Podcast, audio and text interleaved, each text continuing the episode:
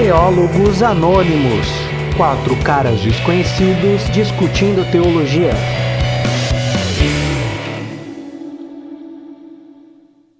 Check the mic and make sure it sound right, boys.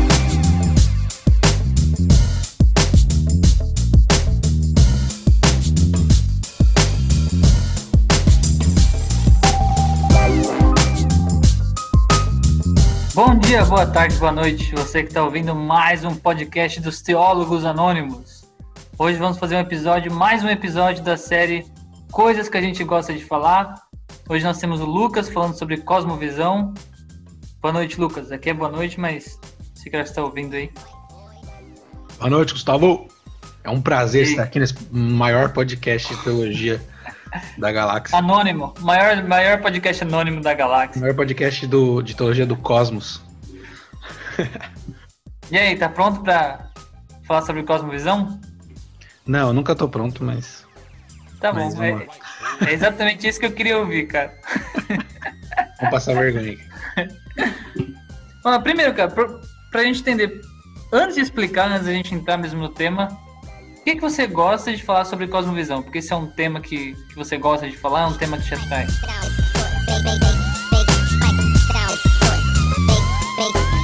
It sound right, boy. Então, a primeira coisa que, eu, que a gente precisa falar é que gostar de falar sobre alguma coisa não significa que você sabe sobre aquela coisa. Sim. Aliás, essa Futebol, é uma... né? É, então. A gente então. gosta de falar, mas não joga nada, né? É. Não, aí eu falo lá, não, Palmeiras, nossa, jogou muito. Daí eu... Aí alguém que entende fala, não, Palmeiras jogou muito, que dia. é, não, e essa é uma característica nossa aqui, né? Não é tanto de ensinar o podcast Teólogos Anônimos, é de falar sobre, porque a gente quer trocar uma ideia é. sobre o assunto. Né? É. É bom assim, sabe por quê? Porque a galera vai pesquisar, fala, não, não é possível. Eu vou saber mais que esses caras aí, eu vou pesquisar. É. Só, dá um, só dá um Google lá. Vou dar um Google lá.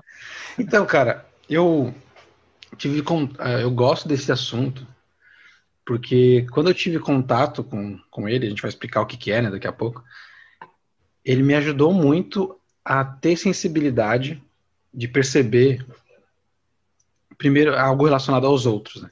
Perceber uhum. que as pessoas creem nas coisas que elas creem uhum. com a mesma sinceridade e com a mesma força, muitas vezes, do que a gente crê no que nós cremos. Então, nós somos cristãos, mas a pessoa que é budista, a pessoa que é sei lá, ou que não tem religião, que é um ateu, é um naturalista, ele tem a crença dele, ele vive com base naquilo, assim como nós vivemos com base naquilo, naquilo que nós queremos. Elas são sinceras, elas não são maldosas muitas vezes. Né?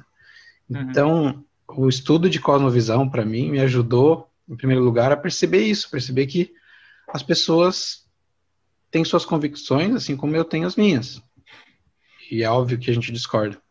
Então isso me ajudou a ter, não sei se é empatia a palavra, mas me ajudou a, a ter essa sensibilidade mesmo de, de perceber isso, que as pessoas são sinceras, que as pessoas têm suas crenças, que porque eu acho que no evangelicalismo, até hoje, ainda no Brasil, ainda tem muito, no Brasil não, né, no mundo, tem muito uhum. disso, assim, de a gente achar que o, o cara crê na, na, na crença dele e, e, ele tá lutando, é tipo, ele faz parte do mal, que está lutando contra o bem. A gente sabe que existem as forças espirituais, nós não queremos negar isso, mas a gente esquece da, da pessoa que tem ali, né? Do ser humano que tem ali com, com as suas emoções, com seus sentimentos, com a sua criação, com a cultura, com a família que cresceu e aprendeu aquilo que ela queria e tal.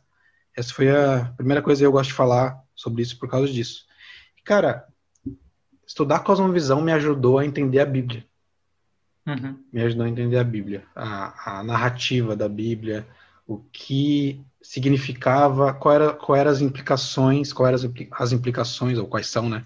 As implicações da visão bíblica para a vida, o que que ela, ela, a cosmovisão me ajudou a perceber que a Bíblia tem implicações para o meu trabalho, é, para uhum. minha forma de tratar é, as pessoas ao meu redor, etc. Me ajudou na vida prática mesmo, entender o cristianismo como algo prático, não só como essa coisa, né, como essa cosmovisão né, teórica, mas isso, essa parte teórica me ajudou muito na parte prática. E foi, foi assim, cara, eu costumo até contar a história de como eu tive contato com a cosmovisão, porque foi lá no CTMDT. uhum. lá no Centro de Treinamento Ministerial Diante do Trono, que não existe mais. Eu tinha uma aula chamada Transformação, e eram hum. dois semestres. O primeiro era para a gente aprender cosmovisão cristã, e o segundo uhum. para a gente entender outras cosmovisões. E aquilo foi, assim, tipo, uma experiência bem, bem transformadora. Desde lá, transformadora mesmo. Desde lá, eu gosto de falar sobre, eu tento comprar os livros quando dá, quando dá né? É, uhum. e, e, fico feliz quando vejo que uma, esse assunto é muito difundido hoje, né, no meio cristão, e que cada vez tem mais livros. Inclusive, eu espero um dia lançar aí, nem que seja de forma independente, meu próprio livrinho sobre isso, porque eu gosto tanto de falar que aí eu tô escrevendo umas coisinhas aí. Então, em breve, quem sabe, sai aí pelo selo Teólogos Anônimos Books. Legal.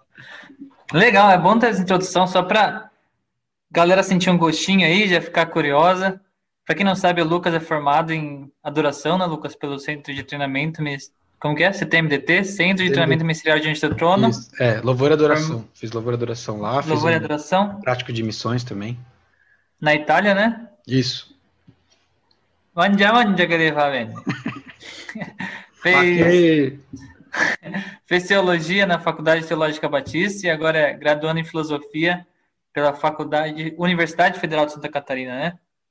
Então vamos lá, Lucas, para a gente entender, cara, você falou que gosta de falar de cosmovisão e tal, essa palavra é um pouco, um pouco diferente, assim, né, cosmovisão. Pode ser que a galera nem sabe direito, assim, cara, cosmovisão, que negócio é esse, né? Lembra de Cosmos, lembra, sei lá, Cavaleiros do Zodíaco, né, cara? Então, explica pra gente aí, o, o que é uma cosmovisão? Quando você fala assim, cosmovisão, do que, que a gente está falando quando a gente fala sobre cosmovisão?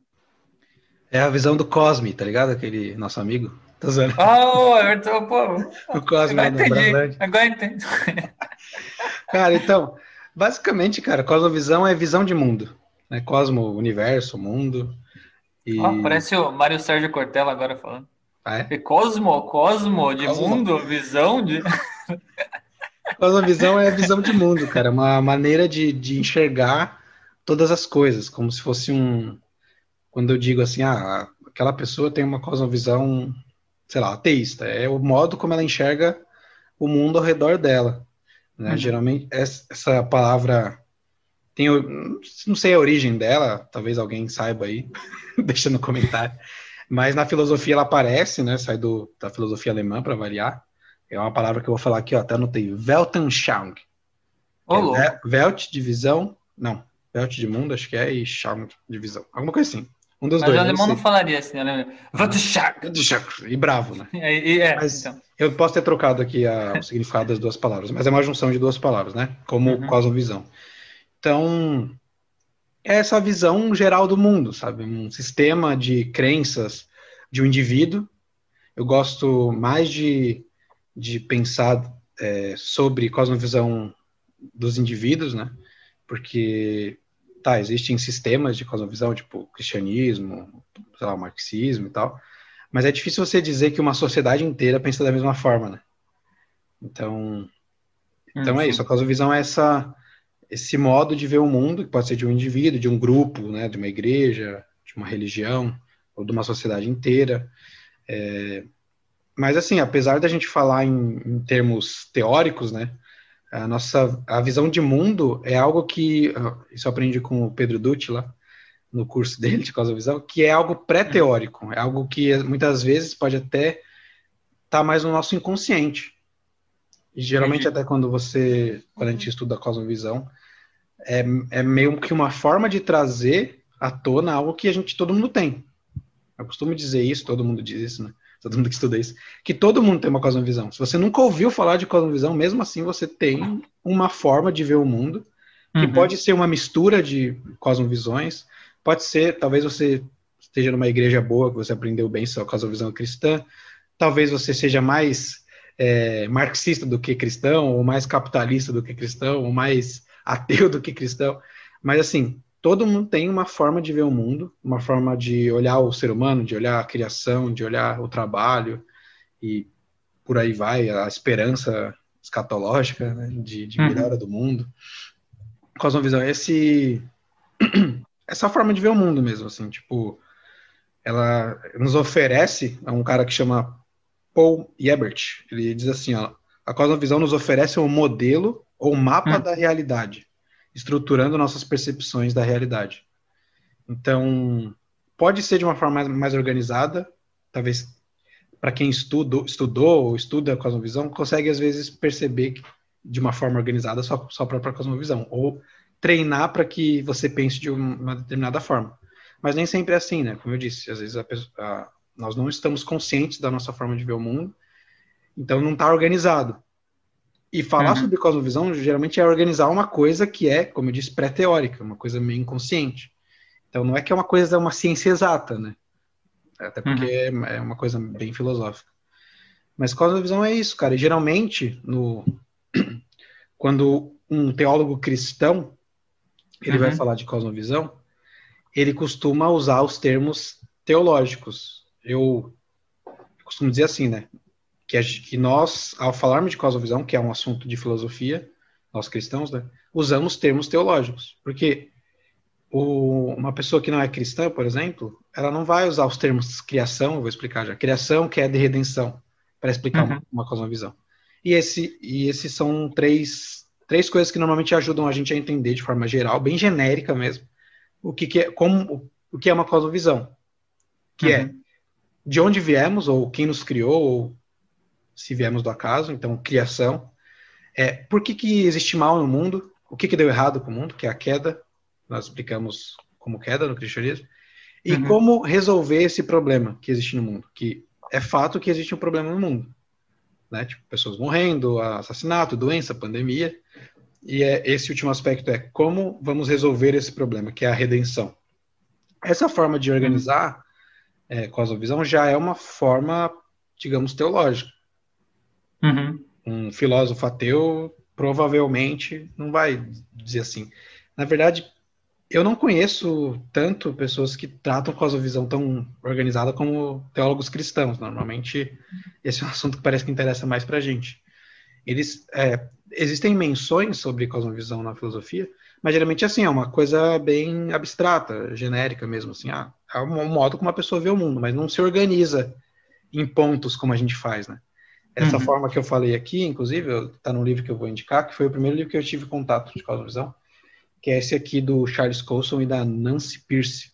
Legal aí, uma, uma, uma filósofa evangélica e Mulher é da hora. A Nancy Pierce. Tem outros livros também. Chama Agora Como Viveremos. Um livro, um calhamaço aqui. E ele trata a cosmovisão com esses três aspectos. Então, uhum. as três perguntas. De onde viemos, o que há de errado com o mundo e como vamos resolver esse problema, né? Como, o que pode ser feito para consertar esse problema. Mas existem outras abordagens também, que é a do... Cadê o livro do cara? Perdi o livro, tá aqui. É o James Sire, ele vai tratar uhum. com sete perguntas, ao uhum. invés de, de três. Eu tenho uma abordagem que eu quero tratar no meu livrinho lá, já tá até escrito essa parte, uhum. que é uhum. uma junção, assim, que seriam seis perguntas. Então, tipo, como, o que, que é cosmovisão? Uma cosmovisão é definida em como, em como você responde essas seis perguntas. De onde viemos? O que há de errado com o mundo? o que pode ser feito para consertá-lo, o que é o homem. É, cadê? Anotei aqui. Para onde vamos quando morremos e como saber o que é certo e o que é errado. Seria a ética, a questão ética. Né? Então seria uhum. criação, queda, redenção, antropologia, é, questão de é, vida após a morte e a questão ética, moral ou ética. Qual é a base moral ou ética? Como a gente sabe como agir. Uhum.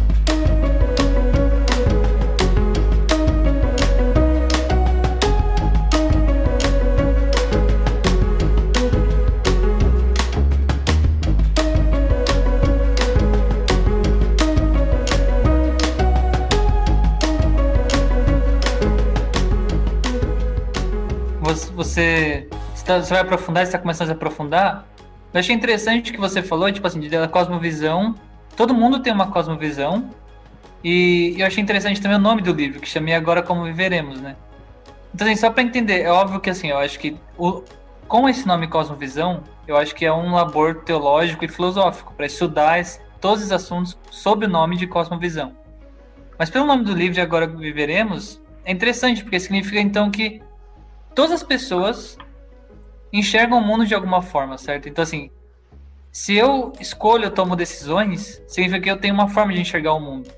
Então, uma pessoa sem ser cristã, ou a pessoa sem ter o conhecimento é, cristão, sem ter o conhecimento teológico, filosófico, ela, na verdade, ela tem uma cosmovisão, né? Ela não sabe que é uma cosmovisão, talvez ela não saiba identificar essa cosmovisão, mas existe um porquê dela fazer as coisas que ela faz, né? É isso? Sim, sim, a cosmovisão é essa motivação, digamos assim, a motivação de vida. Uhum. Era isso que eu ia falar, porque quando a gente estuda cosmovisão, parece uma coisa muito sistemática, uhum. muito abstrata, muito. Tipo, uma pessoa. Eu não fico pensando assim, pô, eu creio. Ah, vou ver aqui qual é a minha cosmovisão. Ah, criação. Ah, eu creio que uhum. Deus criou. Tá. Ah, o que, que tem de errado com o mundo? Ah, eu acho que é a política. Eu acho que é o pecado. Uhum. Não é tanto assim. E daí, principalmente hoje em dia, né? Não tanto no início do estudo sobre cosmovisão né, na história, se define mais como um compromisso do coração, algo mais emotivo, hum. é, afetivo. Então, uhum. por isso que eu disse que é algo também pré-teórico. Não envolve tanto eu aprender, sei lá, catequizar numa cosmovisão, mas envolve também minhas emoções, aquilo que eu gosto, aquilo que me atrai. Uhum. Envolve cultura, envolve ensino e tal, mas tem muito a ver com com as afeições também, com o coração. É porque na, na, na visão bíblica, né, o, o, coração é esse centro simbólico do, de, de, tudo, né? Do, dos meus amores, do, do, das minhas raivas, dos meus sentimentos, da minha vida, da minha adoração. E, inclusive, também o, tem um cara que chama Leslie Newbegin, que ele diz que cosmovisão também tem a ver com narrativa, com uma hum. história de vida. Então ele faz a pergunta: qual é a história? Qual é a história verdadeira da qual a minha vida faz parte? É uma Pô, pergunta interessante. E é, tem muito a ver com a visão cristã também, porque é uma história. Começa lá na, na criação e vai até o fim dos tempos e, e continua na, na eternidade. Né? Uhum. E, é, e, é, legal que tem um. Eu não sei se ele é cristão, mas é um filósofo da ética, da, filósofo da moral, né?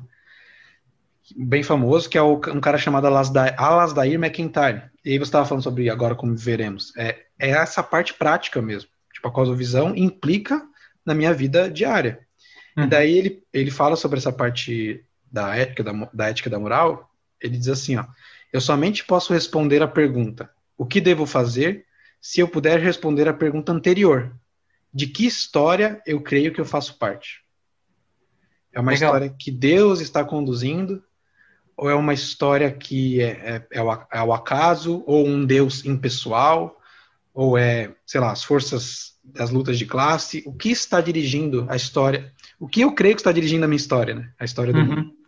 Então, tipo, olha como já vai se tornando uma coisa mais palatável, digamos assim, né? Porque quando eu, eu acredito, pelo menos a sensação, mesmo eu falando, já conhecendo o assunto, eu falando sobre pontos, ah, criação, queda, redenção, seis perguntas, parece uma coisa muito quadrada, né? Mas quando eu chego na parte de história, ah, uma história de vida, uma narrativa de vida, fica muito mais fácil de entender, ainda mais no nosso tempo, né? porque são as narrativas que, que, que regem o nosso tempo.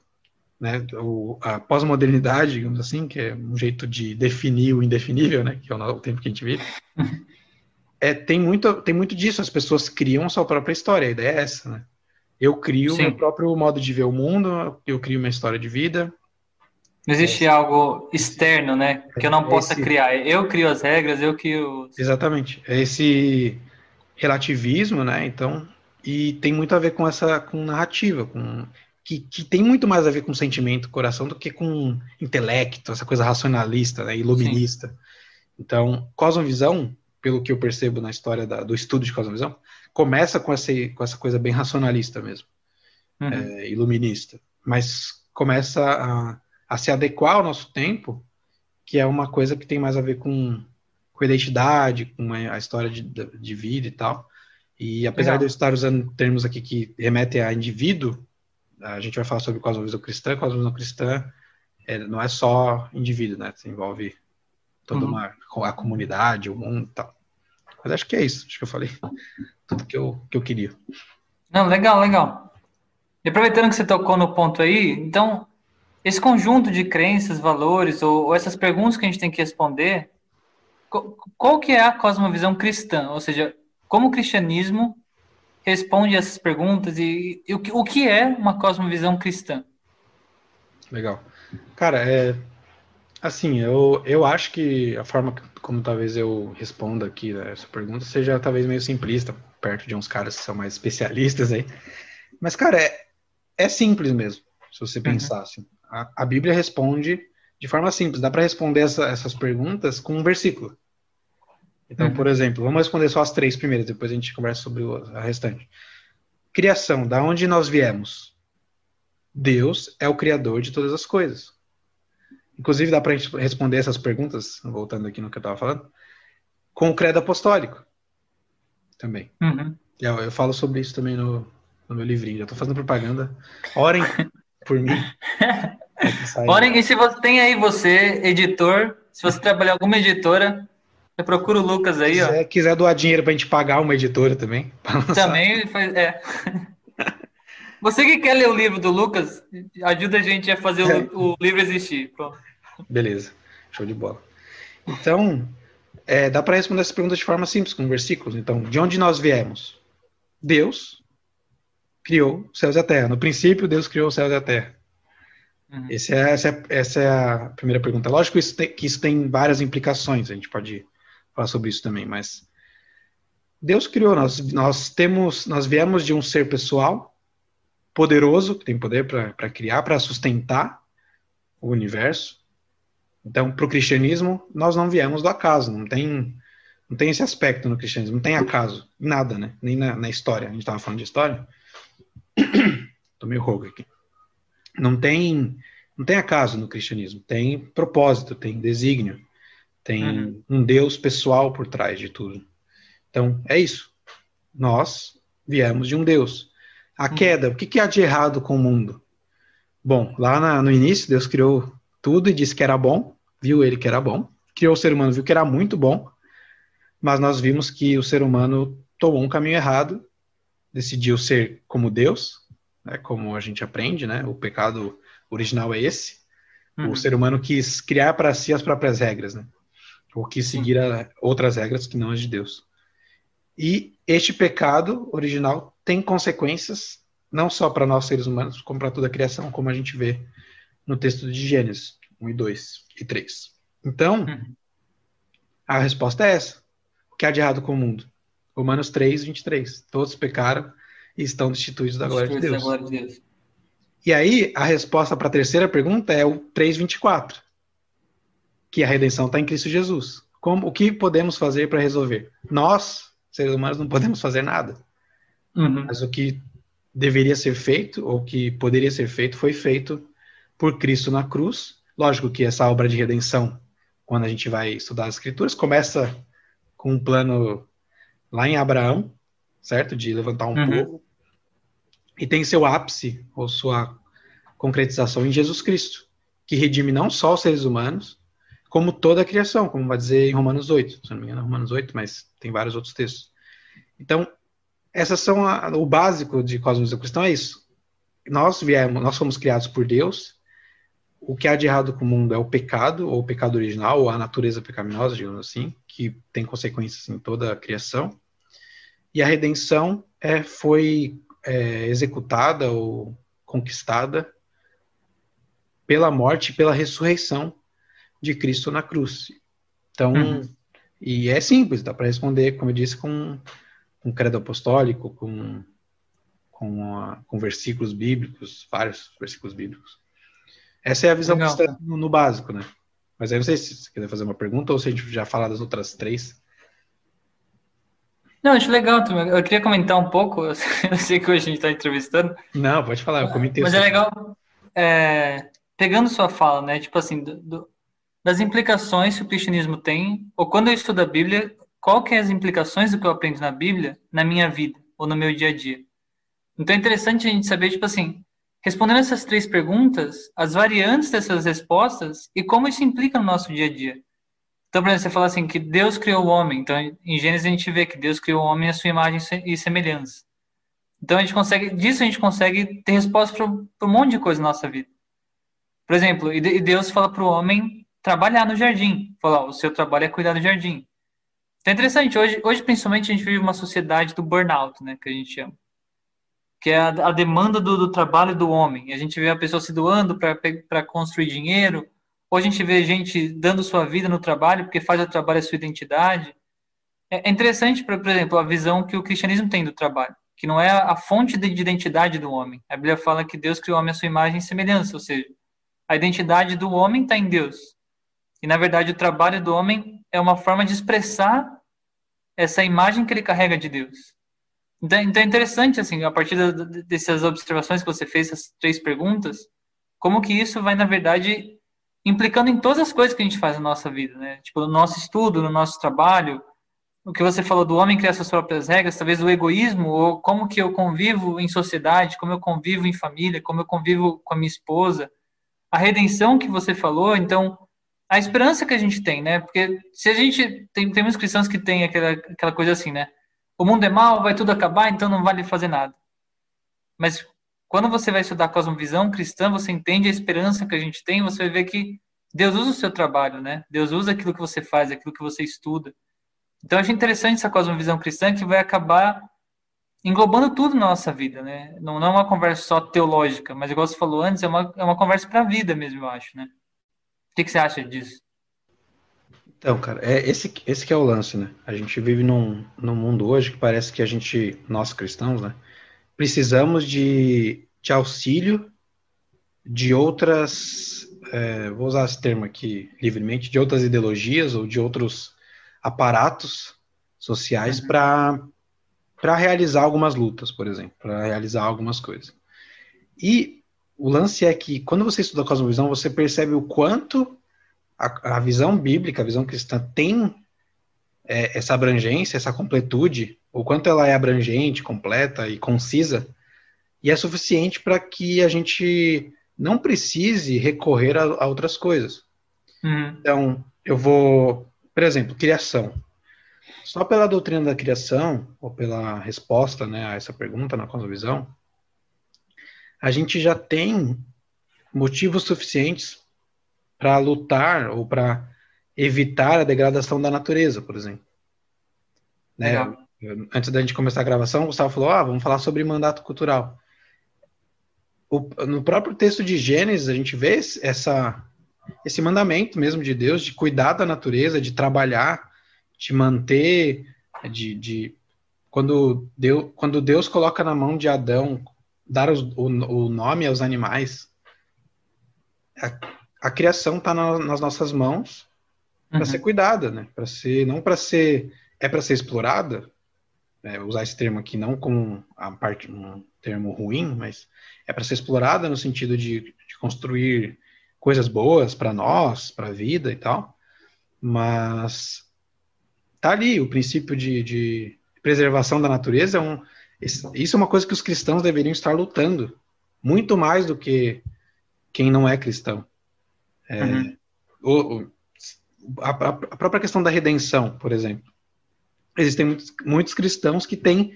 A gente tem falado sobre esperança né, no meio da pandemia.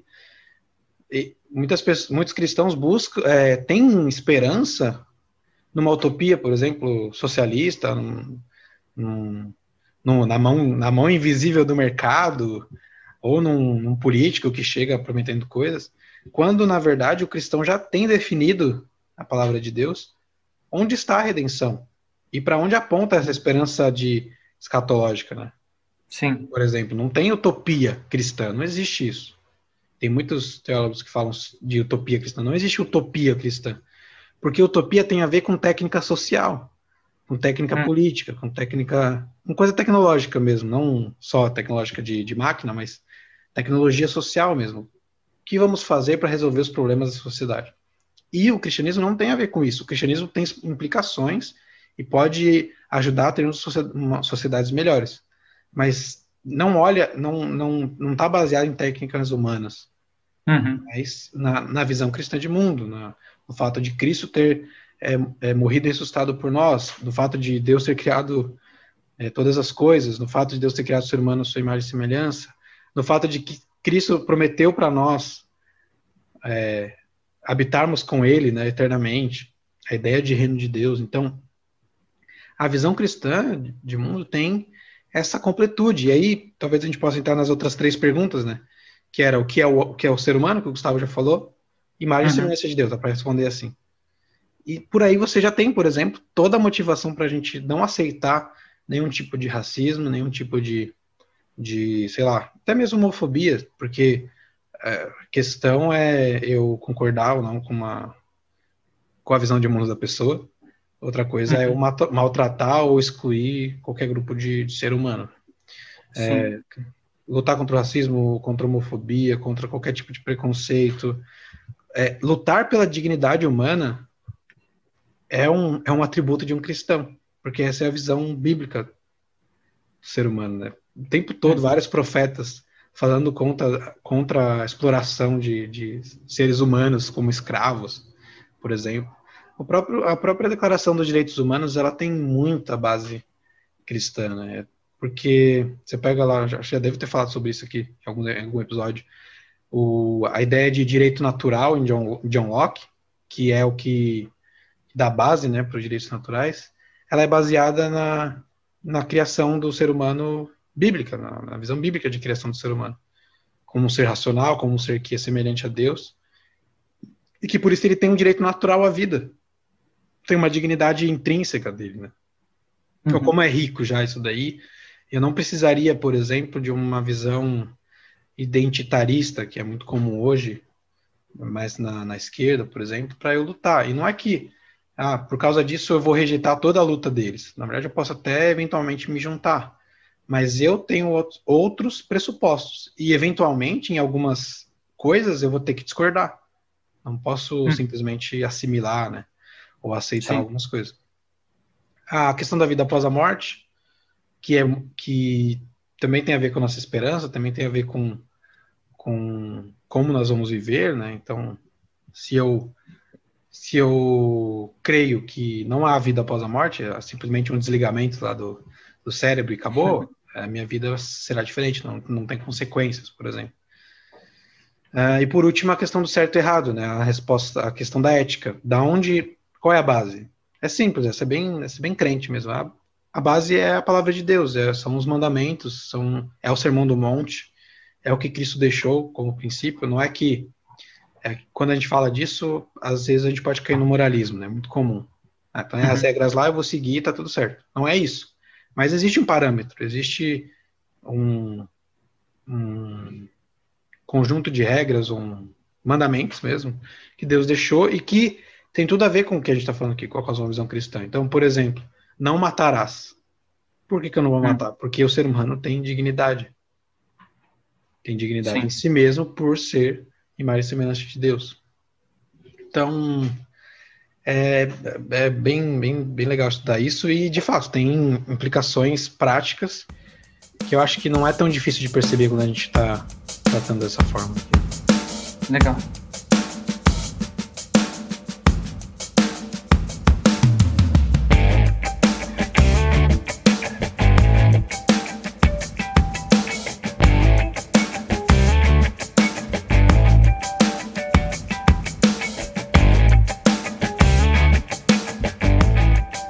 Até um, um, O Chesterton, né, no livro Ortodoxia, ele tem um capítulo que, se me lembro bem, eu acho que o capítulo chama A Ética das Fábulas. E ele vai falar justamente isso, né, cara? Ele fala que, uh, de certa forma, essas perguntas que você relacionou tá presente ou tá embutida no, no consciente e no subconsciente de todas as pessoas. Então, por exemplo, quando você vai ver a, as fábulas, através da história, quase todas as fábulas que existem tem meio que esse contexto, assim, tem um mundo que é perfeito, você tem alguma coisa que atrapalha a perfeição do mundo, e aí você tem um grupo de pessoas lutando para recuperar a perfeição do mundo. Se você pegar, por exemplo, história de herói em quadrinho, ou qualquer, qualquer história que a gente vê no cinema, Batman, qualquer, qualquer herói, eu não manjo muito, mas DC, Marvel, sempre tem essa história, né, cara? O mundo tá perfeito, aí você tem um vilão que tira essa perfeição do mundo, e aí você tem um super-herói que vai tentar restaurar a perfeição do mundo. Então, de certa forma, isso que está falando, essas perguntas estão tá embutidas na, na cabeça da sociedade, né? Parece que a sociedade sente isso, que assim, existe algo perfeito, existe um ideal, a gente não está nesse ideal, a gente não está nesse mundo que a gente acha que é perfeito, e de alguma forma a gente está tentando recuperar isso, né? Isso está presente nas histórias, no, na, no convívio em sociedade, na, na, na nossa vida está presente, né, cara? Isso eu acho muito interessante. Existe mesmo essa forma de ver o mundo como uma narrativa mesmo, de, de, de, de buscar um mundo bom. A gente vê. É que assim, eu tô falando um monte de marxismo aqui, mas daqui a pouco eu vou falar mal de capitalismo também. o, o, marxismo é isso, né? É tipo, uhum. ó, fizeram, deram um, um, jeito de estragar tudo aqui, ó. Agora os, a burguesia tá lá dominando, tem essa luta de classes, mas até meio que de forma automática esse esse sistema vai implodir e daí nós, a classe trabalhadora, vai é, tomar o poder e daí a gente vai chegar numa sociedade perfeita que é ah, o comunismo. Olha como isso é uma história. É, uma fábula. É que eu não sou Você um pode bom, usar isso como fábula. Eu não sou um bom contador de história, mas daria para contar Sim. de um jeito bem legal. Daria para fazer um filme. Quer dizer, deve ter um monte de filme assim, com, com, esse, Sim. com esse background. Então, é muito é muito natural assim tipo e falando sobre esperança estava falando sobre esperança ontem num, num encontro que a nossa amiga Débora me chamou para falar lá com o coral dela sobre esperança mesmo as pessoas têm esperança de que na linha do tempo histórico em algum momento as coisas vão ficar boas né? a gente pode da, da cultura pop aqui a gente pode trazer aqui a música do Jota Quest né dias melhores uhum o que, o que é essa música não ser um, um cara falando sobre, tipo, sobre a esperança dele de que, na verdade, é, é a vontade dele de que, de que existam dias melhores, a vontade de que nós sejamos melhores, e, a, e o que, que ele reconhece quando ele diz que nós estamos maus, nós estamos em, Sim. em um momento ruim da história. Ou que assim, pelo menos existe algo melhor, né? É, exatamente. Então existe esse, esse olhar para o futuro que, que, se configura mesmo como uma história, né? Como um olhar uhum. como, a, como isso vai acabar ou aonde isso vai chegar. Espero que seja uma, um, com um, um, fechamento bom, né? Com uma Sim. melhora. Né? Não, legal. E cara, para alguém que está ouvindo a gente, ele fala, cara, entendi o que é como uma cosmovisão, entendi as implicações da cosmovisão, mas por que, que, eu devo estudar a cosmovisão? Se, se alguém te pergunta, como um cristão, eu te pergunto, Lucas, por que, que, eu devo estudar a cosmovisão? No que, que o estudo da cosmovisão pode me ajudar? Primeira coisa, eu acho que é o que está em. Aqui eu digo estudar a cosmovisão para um cristão, né? A gente está falando uhum. de teologia.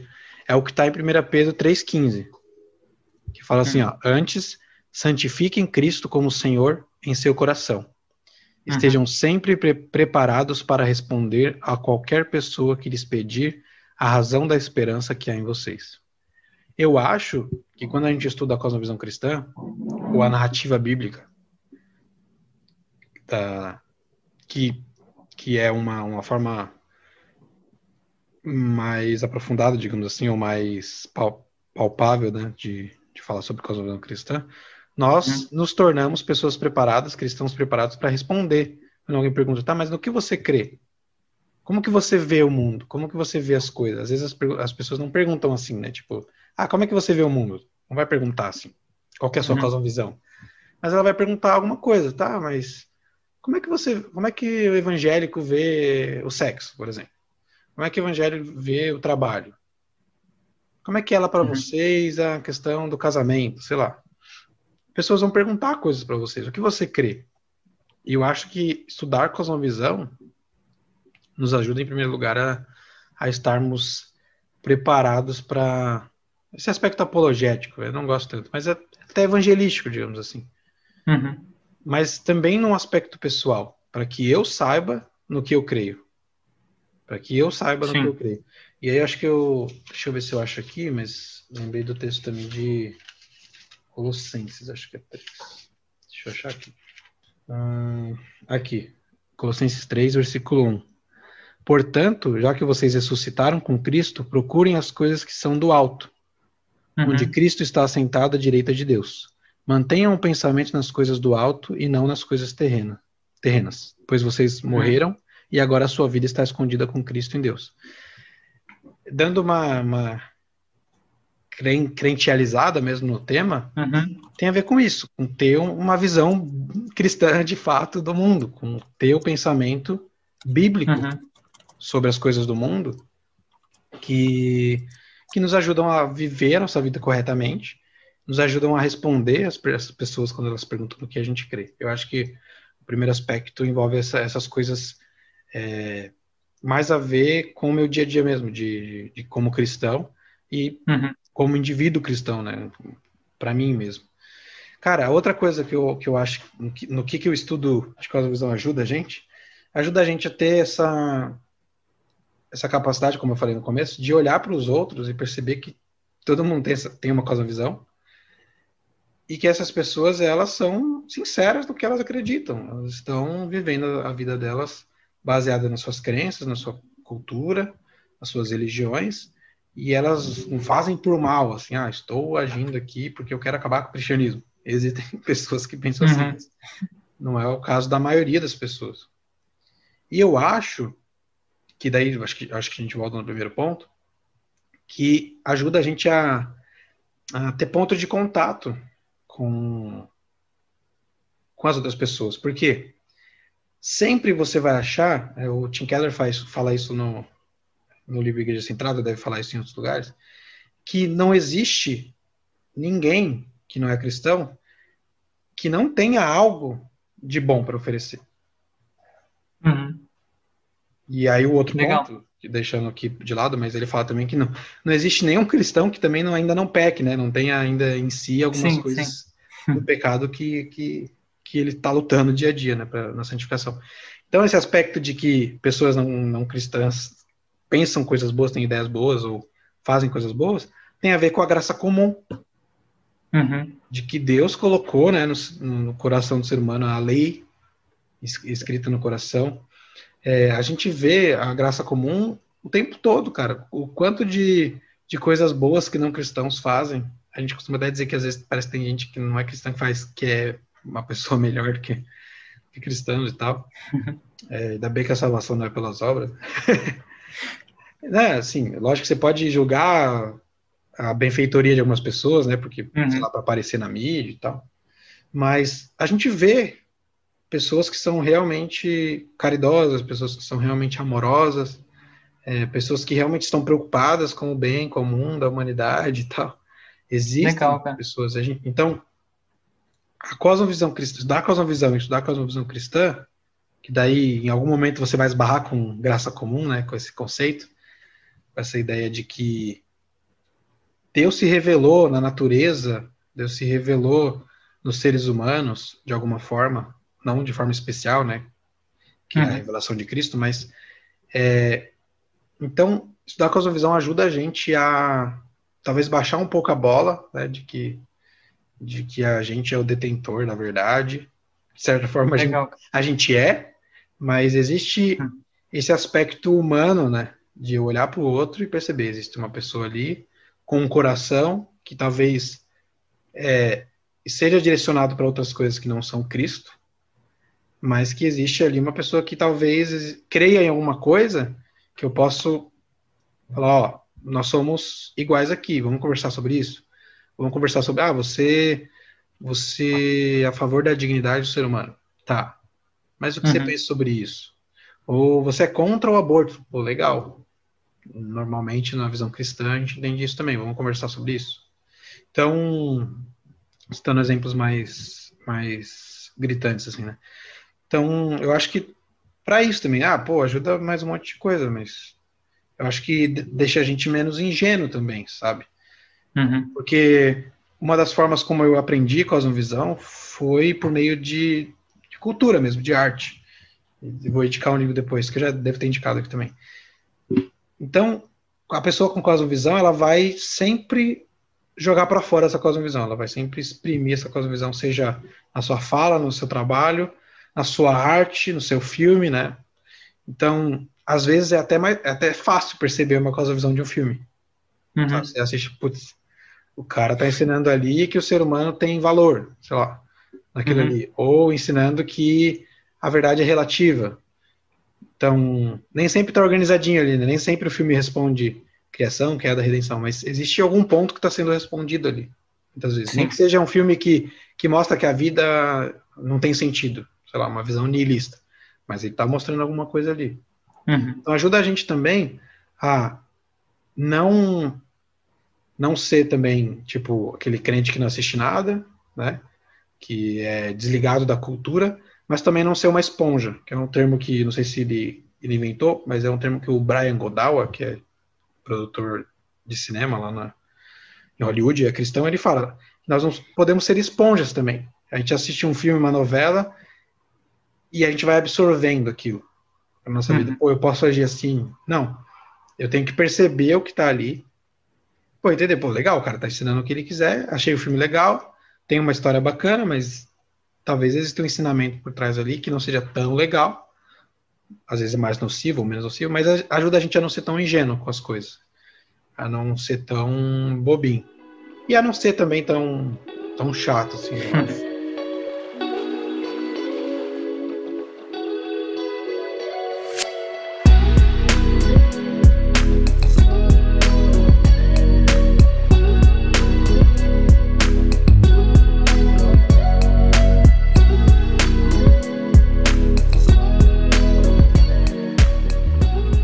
legal sua fala, cara, que eu tava, eu tava pensando aqui, acho que, de certa forma que você falou, acho que a gente aprendeu a construir antíteses, tipo, errôneas, né? A gente, a gente constrói, tipo assim, pessoas boas, as pessoas que vão pra igreja, são cristãs, e as pessoas ruins, as pessoas que não vão pra igreja e não compartilham da nossa fé.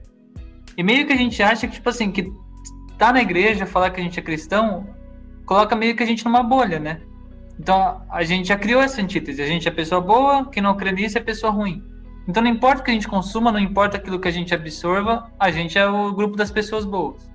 Sendo que pelo que você está falando, tipo, a cosmovisão ajuda a gente, eu acho, a construir as antíteses corretas. Então não é tipo pessoas boas porque vai na igreja e pessoas ruins. Mas é tipo assim, o bem e o mal. Então ajuda a gente a identificar, tipo assim, o que é bom realmente e o que é mal realmente, né? Então, tipo, talvez uma pessoa que não esteja, não, igual você falou, não compartilhe da nossa fé, talvez ela esteja falando algo bom. Você não precisa criticar aquilo, porque é bom, você sabe identificar o que é bom. E igual você falou, não é porque você é cristão que você assistir um filme, absorver aquilo e achar que tá tudo bem porque você é cristão. Se você não souber identificar aquilo que você está vendo, não, não, não souber que aquilo ali é, é mal, na verdade, ou que até um cristão, um pastor tá falando, você precisa aprender a identificar o que ele tá falando, né? E identificar se, se aquilo que ele tá falando casa com, com a sua cosmovisão cristã e é correto. Exatamente, né? Tipo, cosmovi- é, estudar cosmovisão cristã pra mim, cara, me fez muitas vezes perceber que não, eu tô ouvindo uma música gospel que não é cristã. Ex- E às é, vezes eu tô exemplo. ouvindo um- uma música que supostamente não tá no eixo gospel e que exprime uma visão cristã do ser humano, por exemplo, ou de esperança. Ou mais verdades do que. É. Exatamente. Acho que é É. legal construir essa antítese certa, assim, né? Entre bem e mal e a gente saber identificar, né? Sim, é porque. E como Jesus fala, né? na oração pelos discípulos, né? Não peço que os tires do, do mundo, mas que os livres do maligno. Nós Legal. precisamos viver no mundo, né?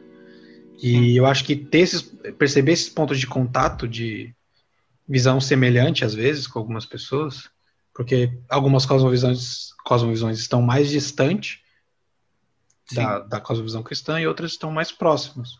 Uhum. E eu acho que num mundo que as pessoas não são todas cristãs, a gente precisa saber dialogar, porque Uhum. isso vai. Porque a gente se preocupa também com a sociedade, então a gente precisa, às vezes, trabalhar com pessoas que não são cristãs.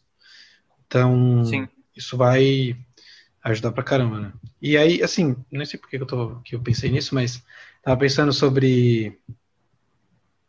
Não é nada, depois corta isso daí. Esqueci o que eu ia falar. Mas aí, cara, aí, aí fica o desafio, né? Já que a gente tá falando assim, construir essas antíteses corretas da forma correta, fica o desafio. Que eu queria te perguntar agora, como, como que a gente identifica outras cosmovisões, cara? Então, a gente tá falando aqui de construir essas antíteses da forma correta e tal, sair um pouco da bolha e, e aprender a identificar.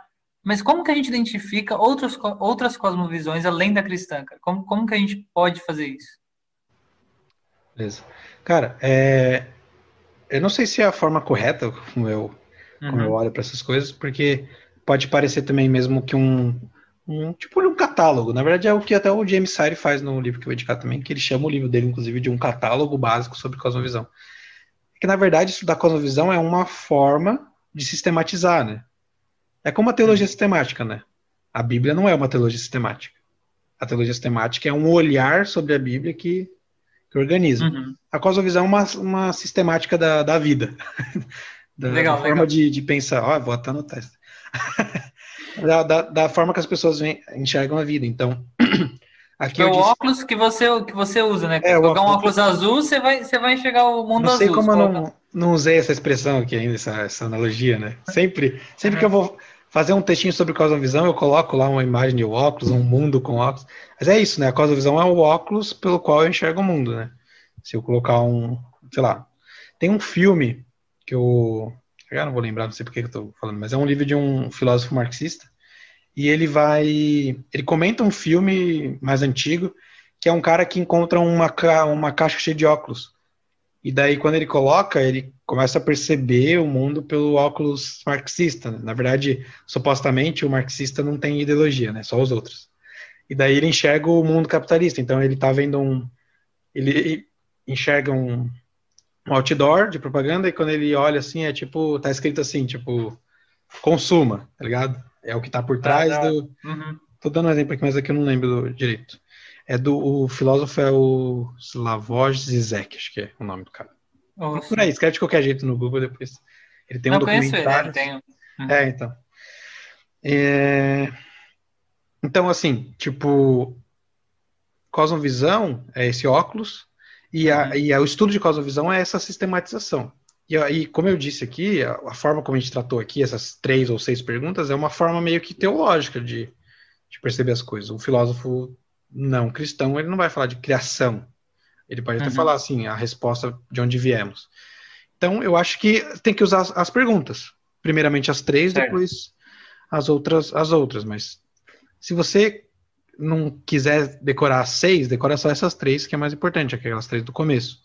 De onde tá. viemos, o que há de errado com o mundo e o que pode ser feito para consertar esse mundo. Então, por exemplo, uma cosmovisão Lembrando que isso é sempre uma redu um reducionismo da, da, uhum. cos, da, daquela cosmovisão, né? Tipo, naturalismo. Uma pessoa naturalista é aquela que responde a primeira pergunta dizendo assim: nós viemos do acaso. Ninguém nos criou. É um processo uhum. biológico impessoal, é, regido pelo acaso, pelas leis da natureza, e não há nada que faça do ser humano ou da, da Terra um lugar especial, ou do uhum. universo um lugar especial. Viemos do acaso. E daí, e daí as implicações disso são totalmente diferentes então, da resposta Sim. cristã. Né? O que há de errado com o mundo? Cara, é até para o naturalista acho que é até difícil responder essa pergunta, né? Tipo, o que, que há de errado com o Porque mundo? o, o, qual é o ideal, né? O qual que é o é, certo, o né? mundo... né? Se você não se é o acaso, tipo. Exatamente, o mundo é um acaso. Como que eu respondo essa pergunta? Estou até tentando lembrar aqui como que eu que eu respondi essa essa pergunta no meu no meu manuscrito da, do livro, né? Acho que eu nem coloquei. É, é interessante, cara, porque não sei se acompanha o Tim Keller no, no Twitter. É, ele, compa ele, não, compartilha, que... ele compartilhou um negócio muito interessante semana que a, a, nossa conversa aqui, óbvio, não é sobre evolucionismo. E não, não que ele é contra, totalmente contra a ideia de, de evolucionismo, né? Não, não é que a gente está discutindo isso. Mas ele fala algo muito interessante lá, que ele fala assim, que eu acho que tem muito a ver com o que você falou agora, que ele fala assim, se a gente é, é só o fruto da evolução por acaso, então qual o sentido de defender os mais o que tem o que está em situação pior que a nossa, né? Porque assim, teoricamente, se a gente é só fruto da evolução e uma evolução por acaso, qual que é o sentido de você defender os, os, os que estão em uma situação pior, né? Porque teoricamente o mais forte vai, vai vencer sobre o mais fraco. Então é legal, porque você começa a identificar assim, como. Igual você falou, qual, qual a visão que talvez ofereça uma pergunta que seja coerente ao que a gente vê na nossa vida, né? Isso com a realidade, né? É. Pois é, então, na, tem uma, uma pessoa que se diz, assim, por exemplo, um ateu, ferrenho, ela é um, geralmente ela é uma pessoa incoerente. Como o cristão às vezes é, né? Porque ela, ela luta pelo, sei lá, geralmente ela luta pelos direitos iguais às pessoas, ela luta pelo bem dos, dos menos favorecidos e tal. Só que ela não tem uma base, em última instância, ela não tem uma base para isso. Então, é, aí respondendo a pergunta, o que, que é de errado? Não tem nada de errado, supostamente. A gente, a, a gente também, só, só deixa claro, que a gente não tá falando que assim, ser ateu é sinônimo de não, é, ser não. violento, não, não é isso, a gente tá falando, não é isso que a gente tá... Ó, mas ao mesmo aqui. tempo, é, falam muito mal da gente, então não tem problema a gente falar mal dos outros de vez em quando. Não, pô, aí vai contra o que você falou até agora, velho. Não, eu tô querendo dizer assim, eu consigo ah, encontrar pontos em que talvez algum estudioso já encontrou pontos que a gente precise responder, pontos de que ele acha incoerentes no cristianismo. Isso aí o tempo todo as pessoas estão estudando sim, a Bíblia e tal para encontrar essas coisas. Estou dizendo assim que em última instância não tem uma resposta para o valor do ser humano no naturalismo duro, no naturalismo cru. Uhum. Não tem uma resposta para isso. Ele pode talvez responder assim: ah, nós lutamos pelos direitos dos seres humanos porque nós somos da mesma espécie. Mas assim, é, seria já uma sair pela tangente, assim, né? dar uma explicação meio que fora da. É legal também o o Pondé fala um negócio interessante, né? Ele se fala meio gnóstico ali, meio ateu, ele não, sei lá, não sei se ele se define muito bem, mas é engraçado que. Ele fala que é ateu não praticante. É, né? Mas, mas eu ouvi uma coisa interessante ele falando uma vez, que assim.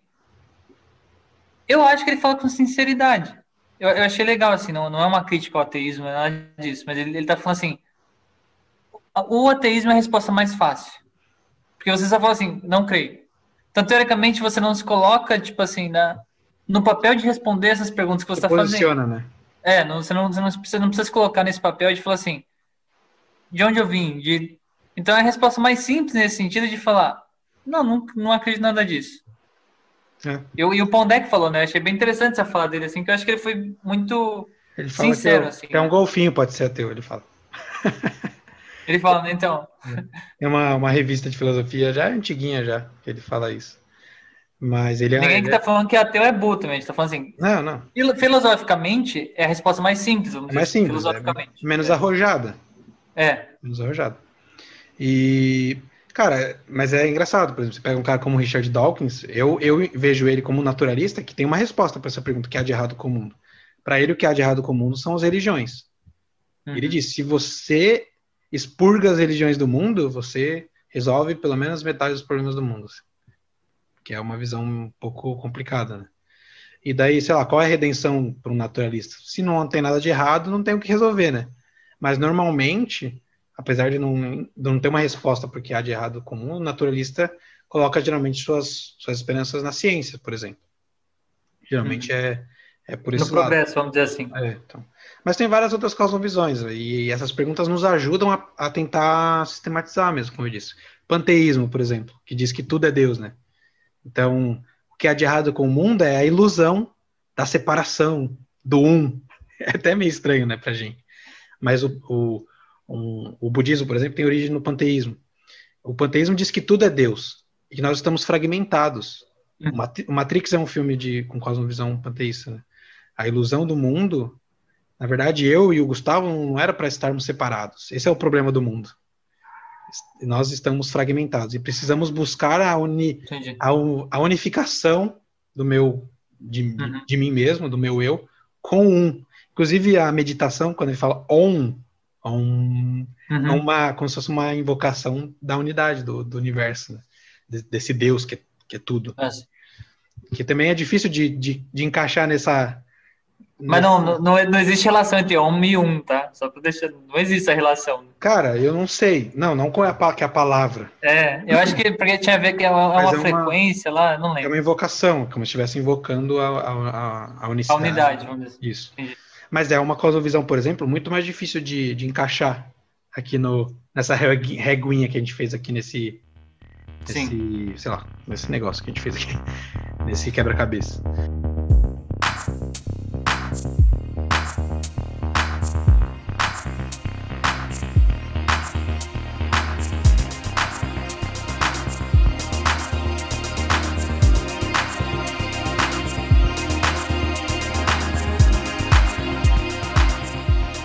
Eu falei que ia bater no capitalismo, vou falar então, vou pular algumas aqui que eu tinha separado para falar, até porque é difícil, né? Mas vamos falar de marxismo e capitalismo, por exemplo. O marxismo tem uma O marxismo tem uma resposta, por exemplo, o que há de errado com o mundo. Que a gente já falou aqui. É a luta de classes. Certo. certo. Esse é, perfe é, é, é, é perfeita a, a, alegoria aqui, a metáfora. Eu sempre me confundo com esses termos, para mim são muito parecidos. A metáfora do óculos, porque o marxista ele, ele enxerga a história do, da humanidade pela ótica da luta de classes. A luta de classes está aí o tempo todo, não só lá na época que, um, que Marx escreveu su, uhum. suas ideias, mas ele diz, ele olha para trás e fala, ó, luta de classes. Tudo isso aqui é luta de classes. Que não é que não é a visão cristã, já da resposta que há de errado comum. E qual é a redenção? O que pode ser feito para consertá-la? Revolução do proletariado, tomar o poder e depois dividir os bens entre todos. Essa é a utopia socialista. É como uhum. nós resolvemos. E é por isso que, de fato, não dá para ser um marxista, propriamente marxista, e cristão. Não são cosmovisões que são iguais, são diferentes. Você pode lutar contra o abuso de um sistema capitalista que às vezes Entendi. atrapalha o desenvolvimento de pessoas mais, mais pobres, por exemplo. Mas. E tem você... a ver com, com, com, a raiz também, né? Igual Exatamente. você falou, cara, o pecado original. Porque, tipo assim, você pode até concordar que a luta de classe seja um problema. Não, não, não tem problema concordar com isso.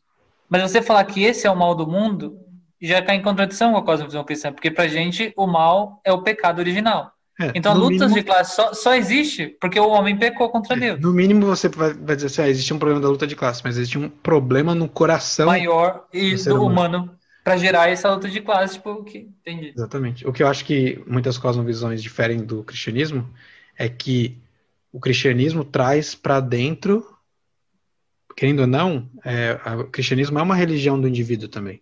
Não individualista, mas do indivíduo. O próprio. Lewis fala né, do valor infinito do indivíduo. E o cristianismo traz para mim a responsabilidade. O problema Sim. não é o racismo estrutural que está ali, a entidade racismo estrutural que se você não define muito bem, o que acontece hoje em dia, você não define esses termos. E aí você não consegue resolver esses, esses problemas. Uhum. O problema está no coração do ser humano. Sim. É, o lance é que o, o, que o cara fez ali na rua matando para roubar um celular matou, eu poderia fazer eventualmente. Porque Sim. eu, meu coração é, tá só não não é mais assim, né? Porque eu encontrei Jesus, eu acredito nisso. Mas nós, quando nascemos, tínhamos, tínhamos o mesmo coração, o mesmo problema, que é o pecado, a natureza pecaminosa. E, e, e, a resolução do problema no marxismo também não condiz com, com essa que é essa diferença da, da utopia para a esperança cristã. O cristianismo não tem utopia, tem esperança embasada ou fundamentada em Cristo, não numa Sim. técnica social. E daí entra aqui o capitalismo. Muita gente fala, não, o capitalismo é cristianismo, praticamente. Tem gente que assimila. Eu uhum. acho que falta estudo de cosmovisão para esse tipo de, de, pessoa também. Porque Sim. o capitalismo não é cristianismo. Não, nem tem como ser. É, inclusive, esses dias eu postei no, no Twitter, quem quiser me segue lá, arroba Lucas Fávila. É, eu postei lá sobre. É um problema comum do capitalismo e do marxismo uma visão reducionista do ser humano a questões econômicas leit... o problema do ser humano, o valor do ser humano está sempre ali, no trabalho, na questão de produção. A leitura é como se o capitalismo e o marxismo limitam a leitura da realidade a questões econômicas. Sim. Uma leitura econômica do, do mundo. E o, e o ser humano é muito mais complexo e muito mais belo do que isso, segundo a cosmovisão cristã. Muito, com muito mais fatores, muito mais. Isso aí, muito mais beleza do que uma visão Sim. mercadológica, digamos assim, do ser humano. E é por isso que não dá para ser um capitalista e cristão, capitalista propriamente dito. Eu acho engraçado, eu falo que o cara que crê na mão invisível do mercado, ele tem uma fé, uma fé religiosa. Isso que eu ia falar, né? É quase um deus, porque assim, você tem a mão do mercado que regula todas as não coisas. Não existe mão invisível do mercado, existe é. um grupo de pessoas grande com interesses que eles ficam olhando as notícias do mundo e eles, e eles que gente, né, cara? E tem, outra, e outra também, né, cara? Tá, é, mas, mas eu falo assim, até do indivíduo, cara, se você pensar o capitalismo, igual, igual você falou assim, a identidade do ser humano que a gente encontra em Deus. No capitalismo, se você pensar, você é o que você produz. Então, isso é do capitalismo também, ele responde essa pergunta falando assim, qual é a minha identidade? O que você produz. Se você não produz, você não é válido. Porque o capitalismo é mais ou menos isso. O, que, o, o quanto você produz e a, o seu valor na sociedade é aquilo que você produz. Então, isso, tipo assim, a resposta para o capitalismo de qual a identidade do homem é o capital, é aquilo que ele produz. O que é, cai muita contradição com, com, com a cosmovisão cristã, né? Exatamente. Então a gente só tá falando assim, a gente não tá defendendo uma posição ou outra. O que a gente tá falando é assim, não dá para você abraçar essas cosmovis cosmovisões exclusivamente unilateralmente, né, cara? Se você é Assimilar, é cristão. Né? Assimilar. É. Não sei, o, o Tim Keller também fala muito isso lá no Igreja Centrada. Às vezes a gente está lutando contra, por exemplo, o marxismo cultural. Mas nós assimilamos muitas coisas da cultura como se fossem bíblicas, né? como se fossem cristãs, e não são. A gente vê, viu muito isso no, no, nos nossos cultos, né? na liturgia. Ah, tipo, um tipo de instrumento específico, uma roupa, e aquilo ali é cultura, muitas vezes, trazida do, dos Estados Unidos, uhum. e a gente define aquilo como cristão, e o que não, não, não tá igual não é cristão, mas aquilo ali é só assimilação de outra cultura que não é cristianismo, né? Não é cosmovisão cristã. Sim. E, e até para a gente fechar aqui o, o papo, infelizmente já está chegando aí no fim. Mas para encerrar o papo, aproveitando o que você está falando, cara, eu acho que é muito interessante você estudar a cosmovisão uh, e relacionar isso com, com um mandato cultural mesmo. Porque, assim, eu acho que a cultura não brinca com a gente.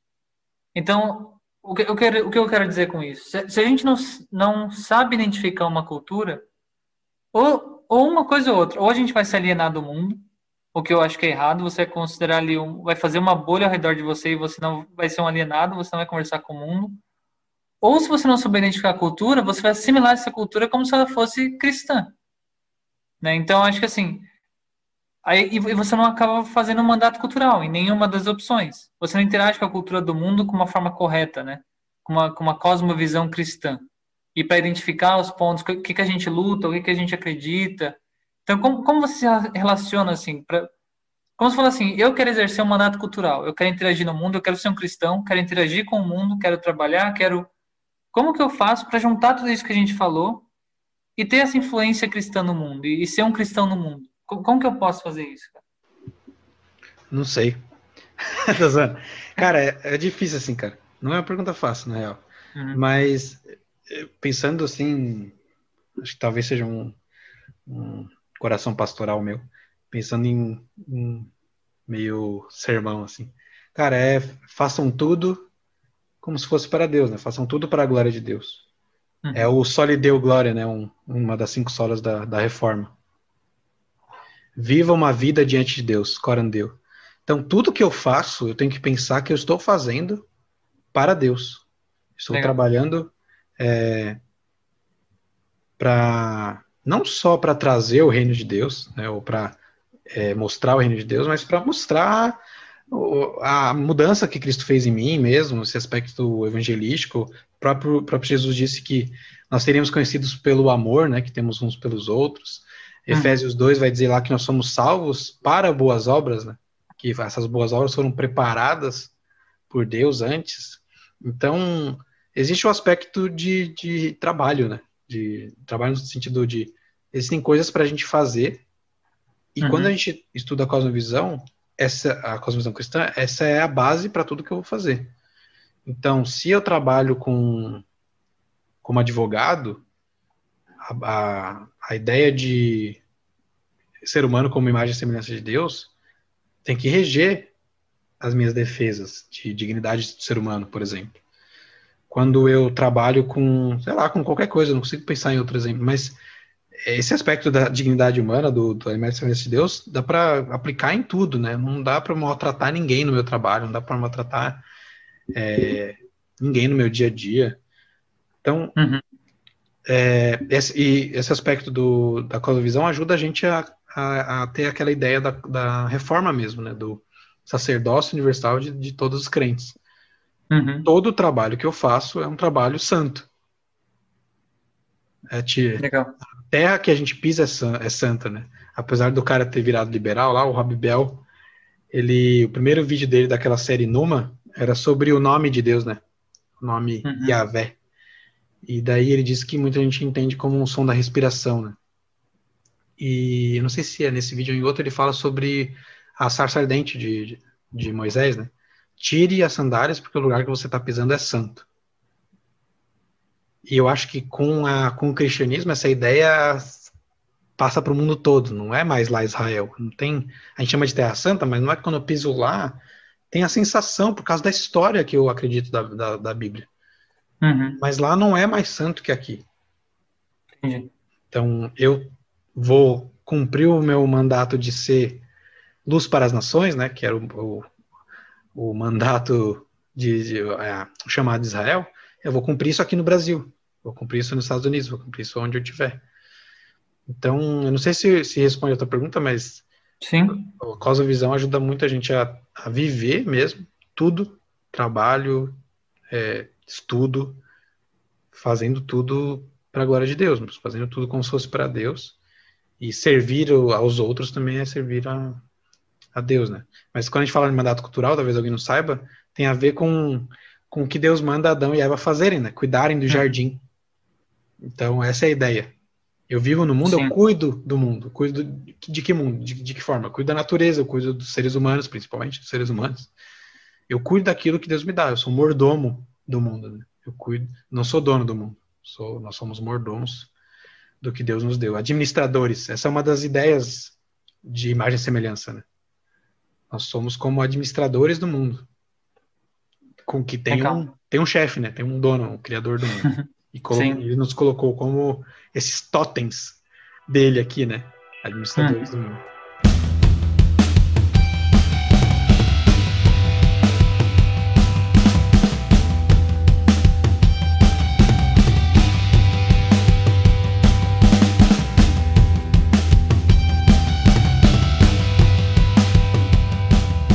Legal. Isso aí, galera. Esse foi o papo com o Lucas Ávila sobre Cosmovisão. Siga ele no Instagram. Fale lá com ele, manda um, um direct para ele se você quer financiar o livro dele. curta aí o nosso vídeo, curta o nosso canal, se inscreva no nosso canal, compartilhe com os amigos, ajuda a gente aí. E aí, Lucas, pra, pra, pra quem ouviu.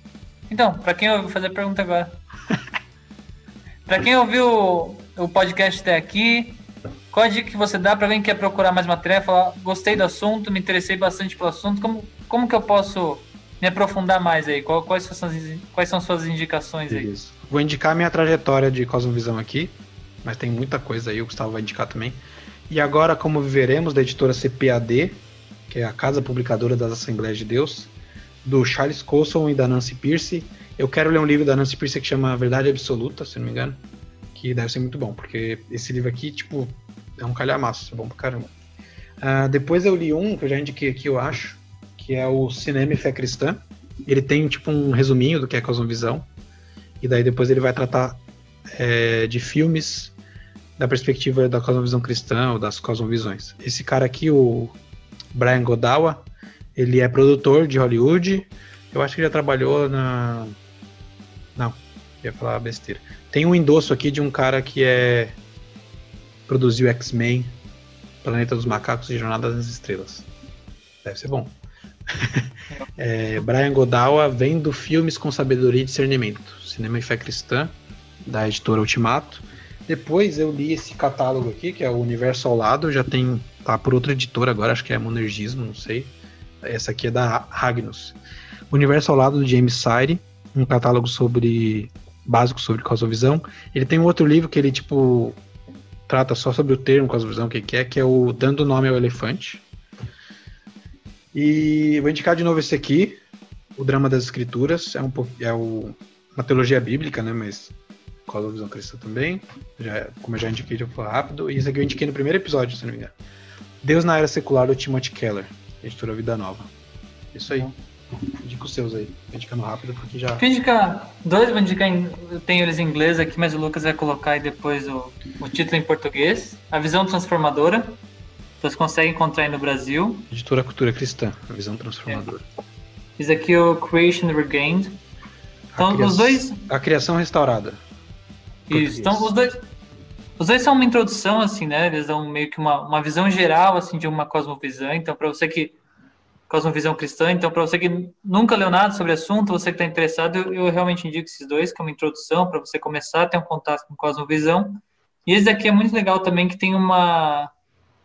Ele foca mais em uma cosmovisão cristã reformada, né? Então, para você que está começando a estudar teologia ou quer, quer aprender mais sobre cosmovisão, mas de uma perspectiva bem reformada, esse livro aqui é o mais indicado. Depois o Lucas coloca aí as indicações. Isso aí. Valeu, Lucas. Obrigado. Valeu, mano. é nóis, mano. Arroba Teólogos Anônimos lá no Instagram. Arroba Teólogos Anônimos. Pessoal, ajuda a gente aí curtindo, compartilhando. Se você gosta, tem muita gente que fala, ah, eu gosto, tô esperando um episódio novo. Então, ajuda a gente compartilhando para que mais pessoas é, escutem. Já tem uma galerinha aí fiel, né?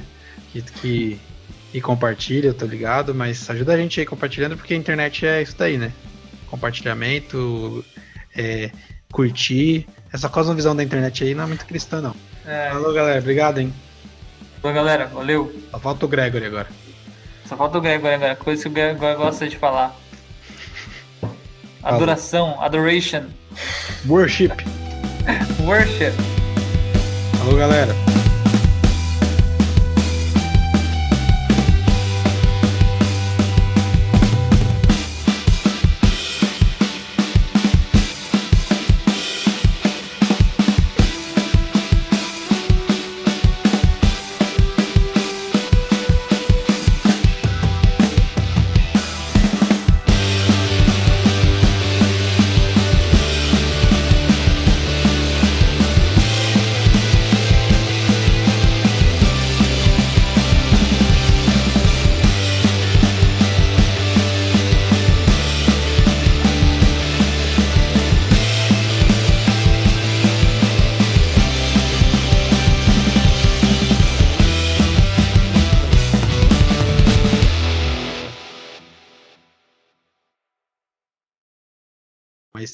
Ajuda a gente. Esse daqui, cara, esse daqui não, esse daqui não vai bombar, cara. É, o, é o algoritmo do Instagram, do Instagram, velho. Você falou marxismo, cara. O Instagram vai boicotar. é que, eu falei, que eu falei mal se tivesse falado bem. ah, mas o Instagram, o, o algoritmo é burro, velho. Só pega, se falou, não, não vai pra aí. Ainda falei mal do é. capitalismo também, os caras são tudo capitalistas. Putz, já era. Então, velho. O YouTube vai, vai derrubar nosso canal. É, o YouTube vai processar vai falar, não, não convém com as políticas do nosso canal. Gente.